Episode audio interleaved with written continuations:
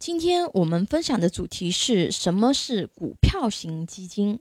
按照投资对象不同，我们可以将基金分为股票型基金、债券型基金、货币型基金和混合型基金。咱们先来说说股票型基金啊。根据中国证监会对基金的分类标准，基金资产百分之八十以上投资于股票的为股票。型基金啊，股票型基金投资股票的比例很高啊，所以这类基金在所有基金类型中风险最高，但长期收益也最高啊。有很多小伙伴有问过我啊，经常会看到很多股票型基金的名称中带有价值、成长、平衡这些词是什么含义呢？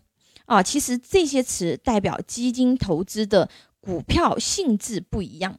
简单来说，我们会将那些价格被低估的股票叫做价值股，将那些发展前景好、利润增长迅速的股票被称为成长股。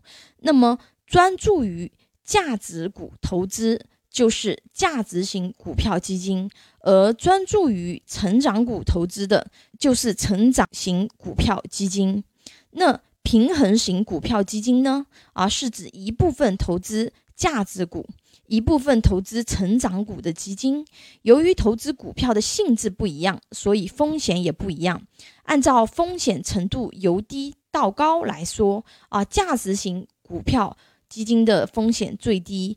平衡型股票基金的风险居中，而成长型股票基金的风险最高，但它的长期收益也是最高的。